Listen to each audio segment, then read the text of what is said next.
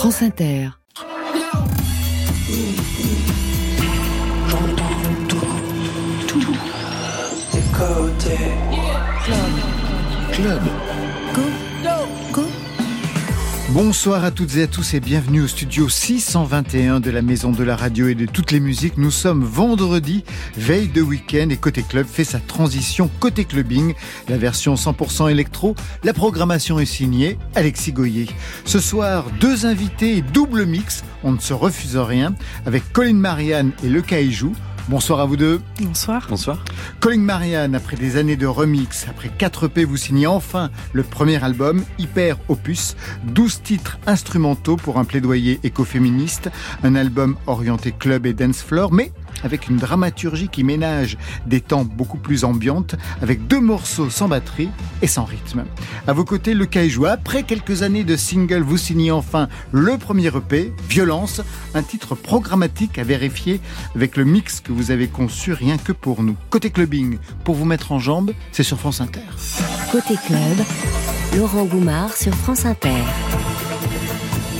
Et on ouvre avec une belle aspiration. Zao de Sagazan, c'est votre choix, Colline Maria, mhm. dans la playlist France Inter. Alors vous aussi, vous avez succombé à la Sagazan mania Eh ben oui, euh, je l'ai vu en concert au festival. Euh, euh, au festival de Rochefort et en fait elle faisait la première partie de j'ai un immense trou de mémoire, euh, de Véronique Sanson. Et je connaissais déjà le projet parce qu'en fait, je connaissais euh, son manager de, de réseau, voilà. Et donc, j'ai tout de suite euh, connu son projet. Dès qu'il, dès y a eu les premiers, les premiers, les premières choses qui ont, qui ont existé, je connaissais déjà. La première chose que j'ai vue, c'est une story sur Instagram. Je me suis dit, waouh, quelle puissance! Mais c'était déjà il y a un moment. Et euh, je suis très, très admirative de, de son projet, de cet album. J'adore la scénographie sur scène avec les deux, les deux cyborgs synthé modulaire euh, derrière elle. Je trouve ça incroyable. Très bien pensé. Le Kaiju, vous succombez aussi à la Sagazan Mania? Euh, Oui, bah moi j'aime beaucoup. Et puis on a fait euh, une scène avec Lucky Love euh, qu'on avait qu'on avait partagé. Et c'est vraiment, comme tu dis, les, les artistes derrière elle aussi sont assez impressionnants. Je trouve que c'est c'est un, un beau projet. Aspiration dans côté club.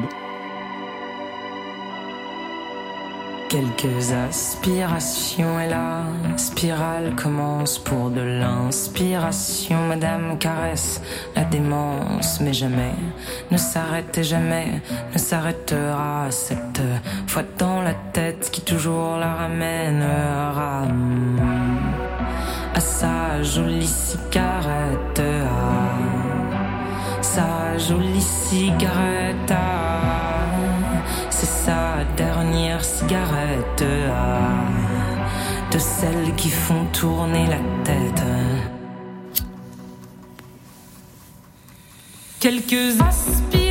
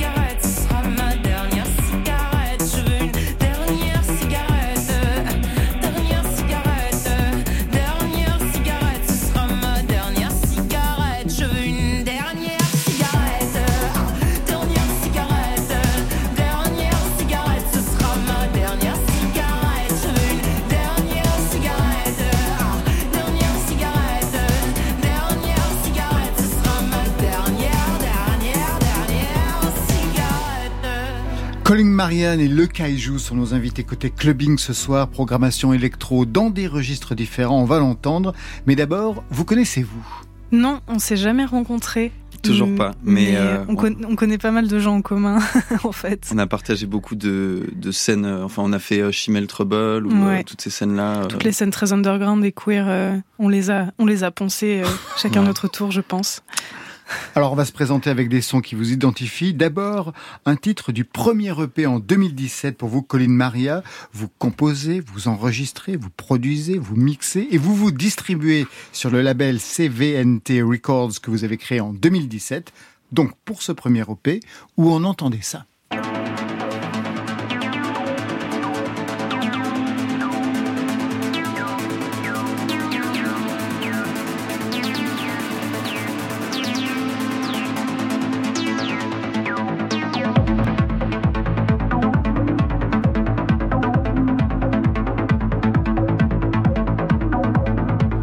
Premier EP, c'est toujours une carte d'identité musicale. Qu'est-ce que vous vouliez défendre comme son? Parce qu'avant, vous connaissez pour les remixes. Mm, mm. Euh, c'est vrai, avant je faisais surtout des remixes euh, sur SoundCloud avec pas d'autres distributions. Euh, ce premier EP, en fait, j'ai été approchée par un label lyonnais qui s'appelle Jarring Effect et qui m'ont proposé une carte blanche pour sortir un EP sur leur leur section électro. Et euh, alors c'est difficile à dire ce que j'avais envie de défendre à cette époque-là parce que c'était il y a six ans déjà et je me Une plus. manifestement. Je me souviens, il s'est passé tellement de choses, je me souviens plus trop de mon état d'esprit. En tout cas, ce que je sais, c'est que je venais de découvrir l'acide et que j'adorais ça et que j'avais envie d'en mettre partout. Je n'ai d'ailleurs jamais arrêté. Euh, et euh, en fait, c'était mes premières reproductions, on va dire vraiment euh, autonomes, professionnelles, sans voix, voilà. Et hum, j'étais dans un état d'esprit un peu plus dark qu'aujourd'hui, je pense, parce que les morceaux sont un peu plus sombres, mais en même temps. Moins dansant aussi. euh, voilà, on était plus sur une atmosphère plus plus euh, dark disco, on pourrait dire un peu. Voilà.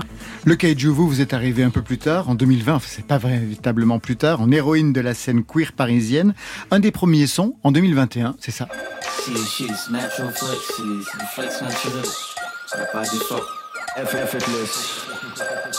Tu vas être inspiré là-dedans, hein. inspiré dans le vortex.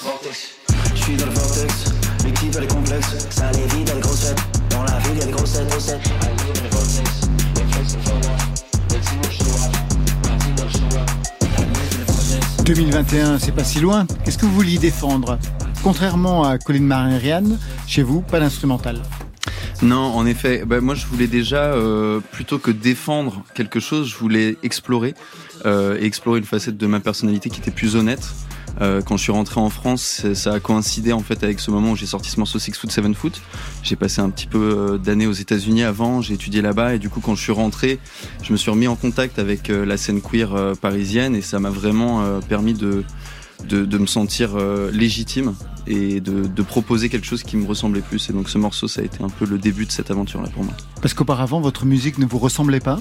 Elle me ressemblait pas parce que je pense que en tant que personne queer, on est dans, parfois dans ce qu'on appelle le closet et moi j'étais j'étais pas encore out à cette époque et du coup j'avais un projet qui me ressemblait moins parce que c'était un peu l'identité que je m'étais construite pour me protéger.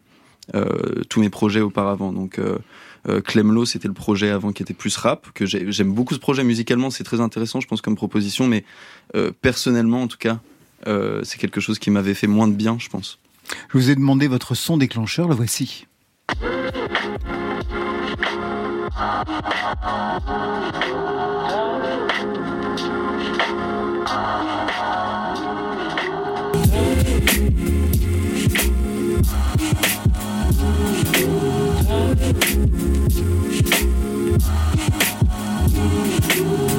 Qu'est-ce qu'on entend, le kaiju? Bah là, on entend euh, le, maître Flying Lotus euh, à son œuvre et euh, donc Flying Lotus pour moi ça a été vraiment l'étincelle qui a allumé la flamme de la production en moi on va dire. C'est quelqu'un qui m'a vraiment euh, fait découvrir des nouvelles sonorités, qui est très dans le sound design et qui est euh, aussi le, le neveu d'Alice Coltrane, donc qui est, qui est héritier d'une grande tradition de jazz. Et je viens moi-même du jazz, du coup, euh, ça m'avait tout de suite euh, époustouflé sa capacité à mêler le hip-hop avec le jazz et la musique électronique sans trop d'efforts en fait. Et euh, c'était pour moi une musique très très riche, euh, pleine de couleurs et aussi qui me rappelle à mes, mes, mes racines euh, africaines. Euh, je pense que c'est une musique qui est très empreinte de, de ça.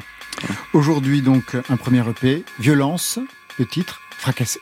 Only feel alive when the bass hits. Only feel alive when the drums slap.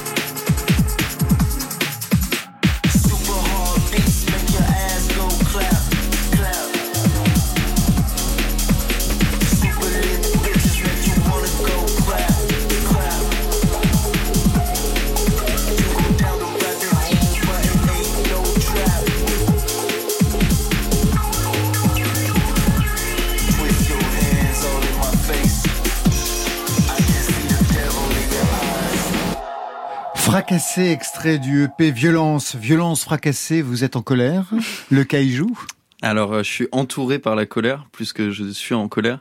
Euh, pour moi, euh, la violence, c'est plus celle du euh, du terrain de jeu dans lequel je me trouve, qui est Paris. euh, et je trouve que fracasser, c'était un peu comme une euh, un appel à à casser un peu tout ce cadre justement qui est violent pour lui pour donner place à plus de lumière. Et, euh, et c'est un ce qui est marrant, c'est que les paroles en fait me sont venues après que j'ai réalisé le clip. À la base, ça allait être instrumental. Et en fait, euh, j'ai utilisé du coup euh, Enfin, j'ai utilisé. J'ai collaboré avec des danseurs incroyables, Kevin Table, Trail et Goku Kepler, qui m'ont vraiment inspiré en fait de par leur mouvement dans le choix de mes paroles par la suite. Des danseurs de quelle scène? Scène électro et euh, bon voilà, ils, ont aussi, euh, euh, ils sont très novateurs, donc ils ont des danses un peu euh, hybrides, mais très électro. euh, ouais. Vous dansez aussi? Euh, je danse pour mon plaisir avant tout, euh, mais je danse beaucoup. J'aime beaucoup danser. Le matin en me réveillant, dans les clubs, voilà. Colline Marianne, vous dansez aussi?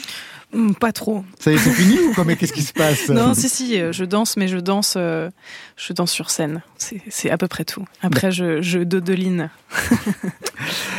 Le Kaiju, votre sœur, c'est Éloi. Éloi qui était à votre place il y a deux semaines ici même. On avait Oui. évoqué avec elle votre père, auteur, compositeur, guitariste, qui avait notamment travaillé pour Marie Laforêt. On va pas vous refaire le même coup. Avec Moustaki, on avait parlé des chorales, de son travail de générique télé.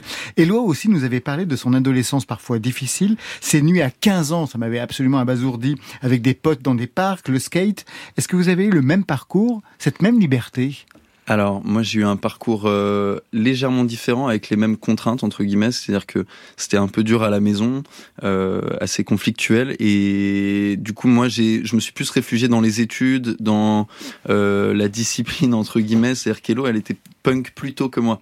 Euh, moi j'ai tout de suite emprunté une voie où je voulais qu'on me laisse tranquille et du coup euh, moi qui plus tôt avait eu plus de problèmes par exemple dans mon éducation à l'école, euh, qui était un peu turbulente etc. Euh, à un moment, j'ai réalisé qu'en fait, ce qui allait m'apporter euh, ma, ma petite paix, ça allait être de, de travailler très dur, et euh, je me suis vraiment enfermé là-dedans. Voilà. En effet, vous avez travaillé dur la musique. Hein. Il y a vraiment quelque chose de l'ordre de la famille de musiciens. Votre grand-mère, prof de piano, on en avait parlé avec Éloi. Vous avez choisi, vous, la batterie d'abord, puis le conservatoire, cursus jazz. À 19 ans, vous partez étudier au Berklee College of Music à Boston, collège prestigieux. Qu'est-ce que vous étiez allé chercher là-bas, le kaiju? Euh, vraiment la tradition, c'est-à-dire que moi déjà, je, bon, on le savait pas à l'époque, mais en fait, on a du coup des origines américaines. Euh, la mère de mon père est américaine et du coup, euh, je sentais quelque chose qui bouillonnait en moi et qui me disait, euh, faut que tu ailles plus loin, il faut que tu ailles vraiment à la source de ces musiques qui te passionnent, donc le jazz, le hip-hop, euh, et c'est exactement ce que ça m'a apporté. J'avais vraiment besoin de connecter avec cet endroit. Et les origines africaines À quel moment vous avez fait le lien? Euh, le lien a été fait quand on a rencontré ma grand-mère, du coup. Mon père a retrouvé sa mère euh, il y a maintenant 4-5 ans, je dirais. Et quand on l'a retrouvée, elle nous a dit que notre grand-père, c'était Alexandre Bay, et du coup qu'il était euh, de Saint-Louis. La musique électro arrive comment alors dans ce cursus? Alors, euh, elle est arrivée plus tôt qu'on ne croit. Je pense que avant le jazz, ça a été l'électro et le hip-hop, et en fait, le jazz, ça a été un peu. Au début, euh, sans me mentir, ça a été un peu une recherche de la perfection aussi et d'un certain standard. euh, C'est-à-dire, euh, voilà, le jazz, c'est musique très euh, théorique aussi euh, d'une certaine manière. Donc, moi, j'ai tendance à aller un peu là-dedans. Euh, mais la musique électronique, ça a été mon premier amour. Euh, mon beau-père lui aussi travaillé dans la musique et il nous montrait beaucoup de choses, du hip-hop, de la musique électronique. Et je, moi, ça a été le club au début pour moi. Et je fais mon premier Rex d'ailleurs ce week-end. Et le Rex, ça a été le premier club dans lequel j'allais, avec des fausses cartes d'identité avec mes potes pour aller faire la fête. Et... Ah oui, c'est vraiment de famille, ouais, c'est vraiment ça. On vous félicite, le kaiju.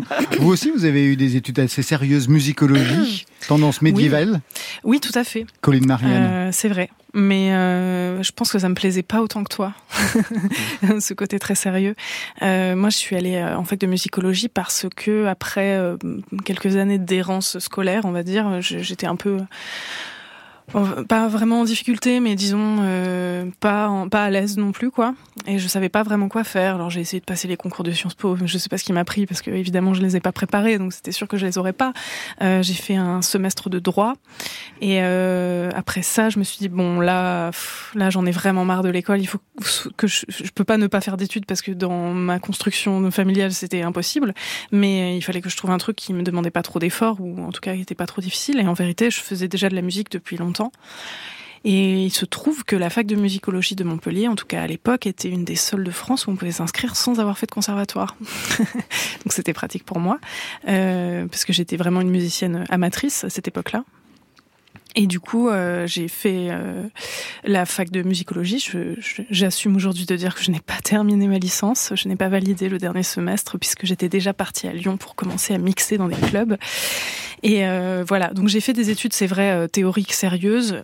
Et ça m'a plu dans une certaine mesure, mais en même temps, je me suis aussi très vite détachée de ça, notamment parce que justement, c'était orienté très médiéviste, et moi, ça m'ennuyait profondément. J'avais plus envie de parler de musique concrète que de, que de notation carrée, quoi. Cette formation que vous avez eue euh, aux États-Unis, est-ce qu'elle vous sert encore dans la construction aujourd'hui de vos morceaux, le kaiju, cette musique savante?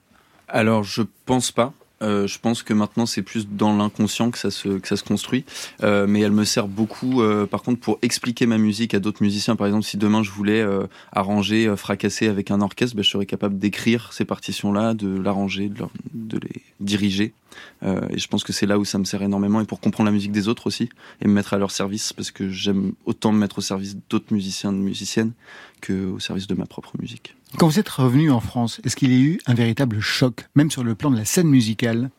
Euh, totalement. Moi, j'ai eu un choc, euh, bah, ni- surtout sur le plan de la liberté. En fait, euh, qu'on a ici. Je pense qu'on on se dit beaucoup que les États-Unis c'est une terre de liberté. Moi, c'est plutôt un endroit qui m'a euh, au final donné beaucoup d'anxiété. Euh, c'est un endroit où pour faire le travail qu'on fait ici, euh, il faut beaucoup plus de moyens, beaucoup plus de privilèges, et euh, c'est une compétition euh, dans une sorte de jungle. euh, qui, est, qui, qui produit des musiques magnifiques justement du fait de cette pression, je pense. Mais euh, c'est euh, moi personnellement en tant qu'artiste, c'est pas une pression que j'ai envie de vivre pour créer. Donc vous êtes libéré en France à tous les points de vue. Vous avez composé un mix pour nous qui sera diffusé sur la page de l'émission. Comment vous l'avez travaillé? Alors, euh, je me disais comment je vais pouvoir montrer euh, du coup à, votre audience euh, qui je suis à travers ce mix? Euh, et du coup, je voulais à, tout prix euh, mêler toutes mes origines, du coup, euh, qui sont quand même multiples. C'est-à-dire que ma mère est italienne et française et mon père est sénégalais américain.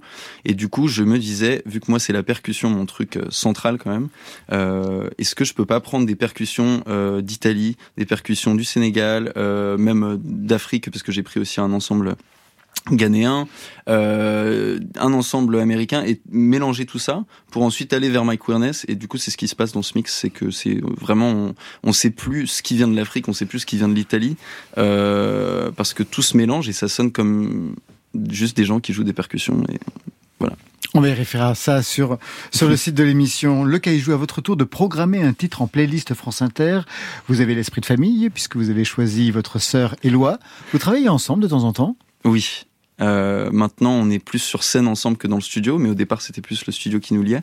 Euh, et là, je vais jouer de la batterie du coup à la Cigale pour son, son concert de, de sortie d'album, on peut dire.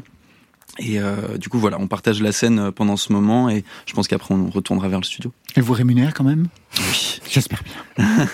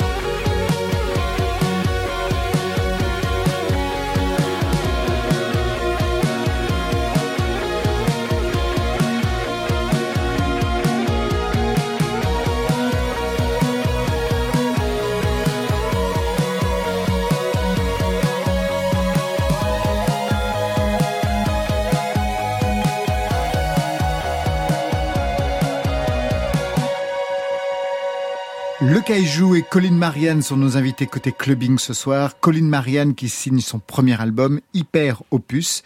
Il y a eu des remixes, il y a eu 4 P. Aujourd'hui, un album. C'est toujours important. L'étape album, ça demande une autre construction, ça demande une narration. Oui, tout à fait. Euh, c'est marrant, en fait, c'est comme si j'avais attendu de faire un album pour euh, pour légitimement m'autoriser à faire des trucs narratifs. Parce que j'ai l'impression que dans la musique électronique, on a cette espèce d'attente de sortir que des bangers en EP, etc. Voilà, c'est ça qui marche. Il faut que le son il soit joué par les DJ. Donc on va vers euh, euh, vers une efficacité euh, dance floor ou au moins une efficacité euh, de temps d'écoute, on pourrait dire. Et en fait, quand j'ai décidé de faire cet album, c'est vrai que c'est là que je me suis rendu compte que ça me convenait beaucoup mieux en fait de faire des choses qui sont narratives. Et euh, au départ, cet album, je l'avais pensé euh, concept, c'est-à-dire avec euh, aucune interruption, parce que mon live est comme ça. Je, viens du DJ set aussi, et c'est comme ça que ça fonctionne. Et je trouvais ça vraiment intéressant. Et d'ailleurs, mes influences musicales qui ont pas forcément de rapport avec la musique électronique, mais un album que je cite souvent, c'est Le Fil de Camille, que j'ai énormément écouté quand j'étais enfant. Euh, c'est un album qui m'a transcendé justement de, par ce, côté qui ne s'arrête pas. Donc cet album, je l'ai pensé comme ça. Malheureusement, bon, pour plein de raisons techniques, c'était compliqué à faire. Du coup, les morceaux sont bien séparés. Euh, mais euh, je, voilà, l'album est très très cool, quoi. Je suis très contente. Un album très rythmé, mais pas que, justement. C'est ça qui est intéressant. Il y a vraiment une sorte de dramaturgie. L'album est plutôt taillé pour le dance floor, avec même un titre hyper rapide, Attaque.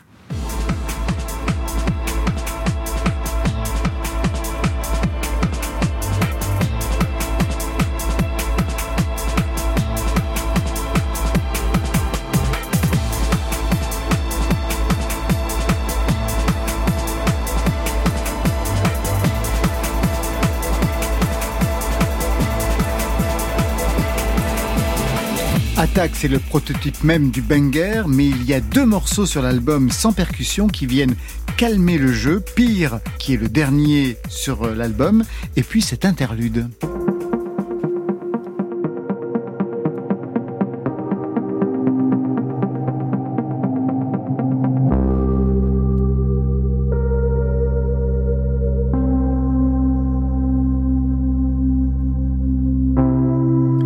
Ça, c'est vraiment super parce que ça donne à votre album une dimension, on va dire, de bande originale de films, de bande originale, même de, jeux vidéo, notamment avec euh, ces titres très, très ambiantes, Colin Marianne. Oui, c'est vrai. Euh, je suis très inspirée par euh, le, film et le jeu vidéo en général. Et je trouvais ça important de faire des respirations, justement, pour sortir de ce côté efficace. C'est vrai que moi, j'ai du mal à produire de la musique à destination du disque qui ne serait pas dansante, euh, parce que c'est ce que j'aime faire et que c'est ce qui sort avec le plus de facilité. Mais je me suis dit que c'était bien de mettre ces respirations. Et en fait, j'ai des tonnes et des tonnes de morceaux, euh, commencé, pas fini, ambiant, démo, euh, fait pour... euh, voilà. Par exemple, ça, ça avait été fait à la base pour un, projet... euh, audiovisuel de documentaire, qui a d'ailleurs été utilisé. Mais je me suis rendu compte que c'était un joli morceau et que je trouvais que ça faisait une belle, un bel espace entre les sons plein de kicks. Donc j'avais envie de le mettre au milieu. Une belle respiration. Vous écoutez beaucoup de musique de jeux vidéo? Oui. Vous voudriez en Euh, composer? Ouais, j'adorerais. Après, euh, je me suis euh, très très vite euh, désillusionnée parce que la première fois que j'ai dit ça, on m'a dit ah mais tu sais c'est bouché, hein, c'est horrible comme milieu. Voilà, donc bon, je me dis il y a, il y a plein de choses à faire partout ailleurs et d'ailleurs c'est pas du tout une porte fermée parce que le jeu le jeu vidéo il est aussi indépendant, il est aussi multiple et, et plein de choses. Mais c'est vrai que pour l'instant je me suis dirigée plutôt vers la, la musique à l'image. L'année dernière j'ai participé à un, dispositif d'accompagnement qui s'appelle Ground Kid où euh, on, est allé euh, à la rencontre de, plein de réalisateurs euh, dans des festivals qui mettaient en avant justement la présence du troisième personnage, c'est-à-dire la bande originale. Voilà, donc on a eu des, des expériences très chouettes et du, des, des rencontres euh, très intéressantes euh, dans des festivals super, notamment euh, le, le MCM de Marseille, le Festival Musique et Cinéma Marseille, qui met vraiment en avant de manière égale la musique et le cinéma. Donc c'était c'était super. Vous êtes une joueuse aussi de jeux vidéo? Oui, énormément. Ça me prend beaucoup trop de temps. Et quel type de jeux vidéo? Euh, bon, plein de sortes. Euh, si je m'adresse à des gens qui sont spécialisés, je peux rentrer un peu dans le détail. Euh, moi, j'aime bien les survival avec du craft dedans. voilà. Hmm. De votre côté, le Kaiju, vous jouez aussi? Alors moi j'ai joué énormément, je me suis un peu calmé. Mais euh, moi j'aime beaucoup les jeux de rôle euh, où on peut, on peut vraiment faire évoluer un personnage. quoi. Skyrim, tout ça. Autre Mhm, chose pour mhm. cet album, le premier album de Colin Marianne, il est instrumental, mais il n'est pas dépourvu de sujet. On va dire pour faire vite qu'il est éco-féministe, du moins dans les titres, puisqu'il n'y a pas de texte, mais les titres, ça donne Sœur, que vous présentez comme une ode à la sororité, au féminisme, hommage aux femmes qui vous ont construite. Des Oui. noms Euh, Qui vous a construite? Enfin, J'ai pas du tout réfléchi à ça. Euh, alors, je pense que les femmes qui m'ont construite, c'est avant tout, euh, évidemment, les femmes de mon entourage, mais c'est aussi euh, toutes les femmes euh, qui ont qui ont été prises de liberté en fait et qui ont qui ont su dire merde et qui ont moi j'ai énormément d'admiration pour euh, Delphine Seyrig notamment euh, on a vu beaucoup circuler ces derniers temps sur euh, notamment moi sur les réseaux sociaux sur la page de Ina des passages où elle, démonte des types qui disent des, choses très très misogynes sur des plateaux télé et en fait son discours il est d'une d'une modernité absolument incroyable et moi je j'avais même pas trop conscience. J'avais conscience des luttes voilà des luttes féminisme euh, féministes des années 70 mais je me rendais pas compte à quel point euh, c'était déjà euh, les sujets d'aujourd'hui étaient déjà à ce point euh, en discussion et du coup ça me fait dire bon ben ça avance pas très vite merde. Voilà mais euh, en gros euh, voilà toutes ces toutes ces icônes euh, du féminisme je, les admire énormément et c'est un son qui leur fait hommage. Mais quand je dis mes sœurs c'est aussi un hommage à mes adelphes ma, ma communauté le voilà le mon environnement je peux pas dire queer parce que moi c'est c'est assez je suis lesbienne donc c'est voilà c'est un environnement qui est plutôt lesbien on pourrait dire. Je veux pas m'approprier voilà des luttes qui sont qui sont pas forcément euh, les miennes mais euh, je trouve ça euh, très intéressant tous ces moments de femmes qui font des choses pour les femmes et sans, sans- qui s'en foutent de ce que de ce qu'on pense et qui voilà qui le font pour elles et pour les autres donc je trouve ça super Dans la vie, vous êtes militante? Vous participez à des actions?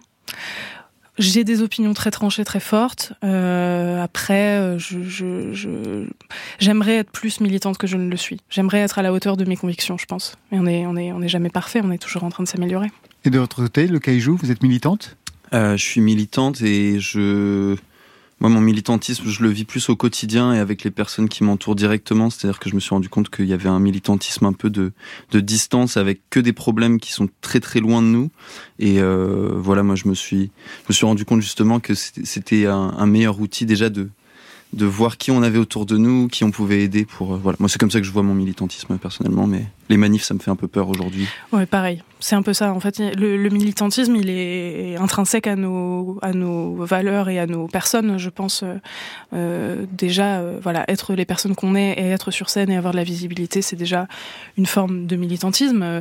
Après, c'est un militantisme. voilà, c'est une question compliquée. On est. C'est une question compliquée. C'est une question compliquée. Moi aussi, j'ai peur en manif. J'ai pas envie d'y aller, quoi. J'ai regardé votre parcours, vous avez très rapidement euh, montré votre vrai visage sur scène puisque vous avez remporté le prix du jury aux Inouïs du Printemps de Bourges en 2019. Je sais, c'est une éternité.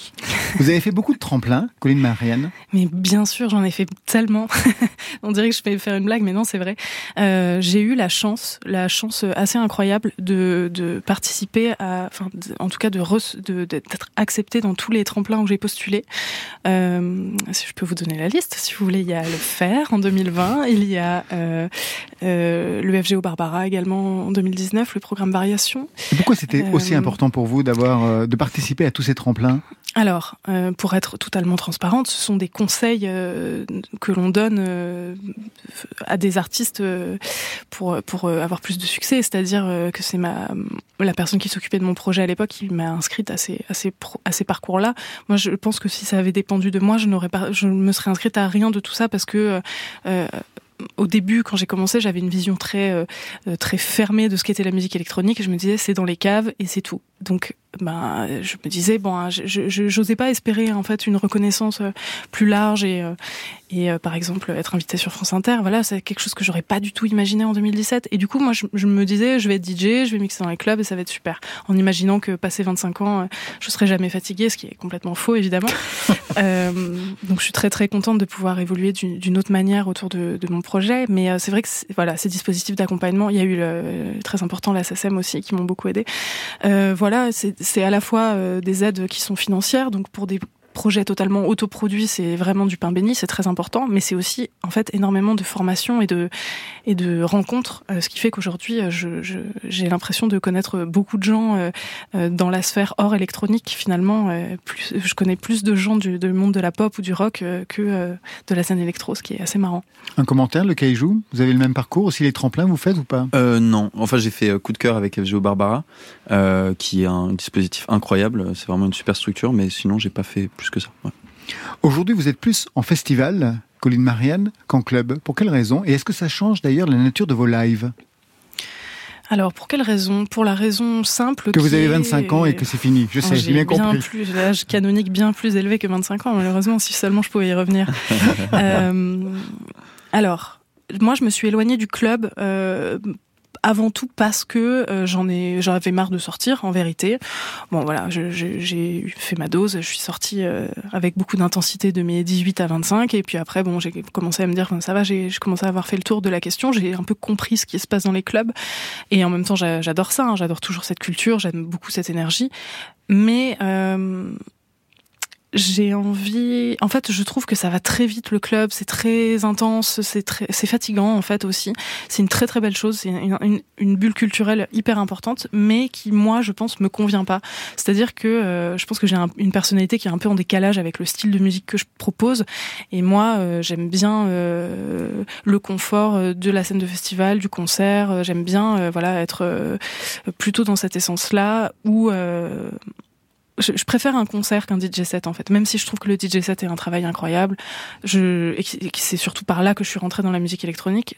Aujourd'hui, j'ai- envie plutôt d'exister en tant que musicienne, voilà.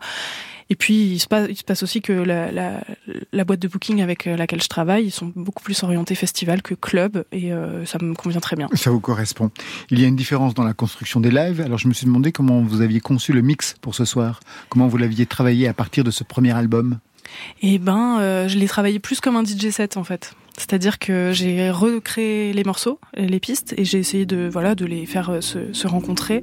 Euh, j'ai proposé une introduction beaucoup plus longue à mon morceau le premier jour, euh, qui ouvre le, le mix, parce que à la base ce morceau-là, il était très long. Il avait cette très grande intro et euh, c'était trop long pour euh, les plateformes de streaming. Donc euh, il y a une version, euh, voilà, je vous ai proposé la version extended.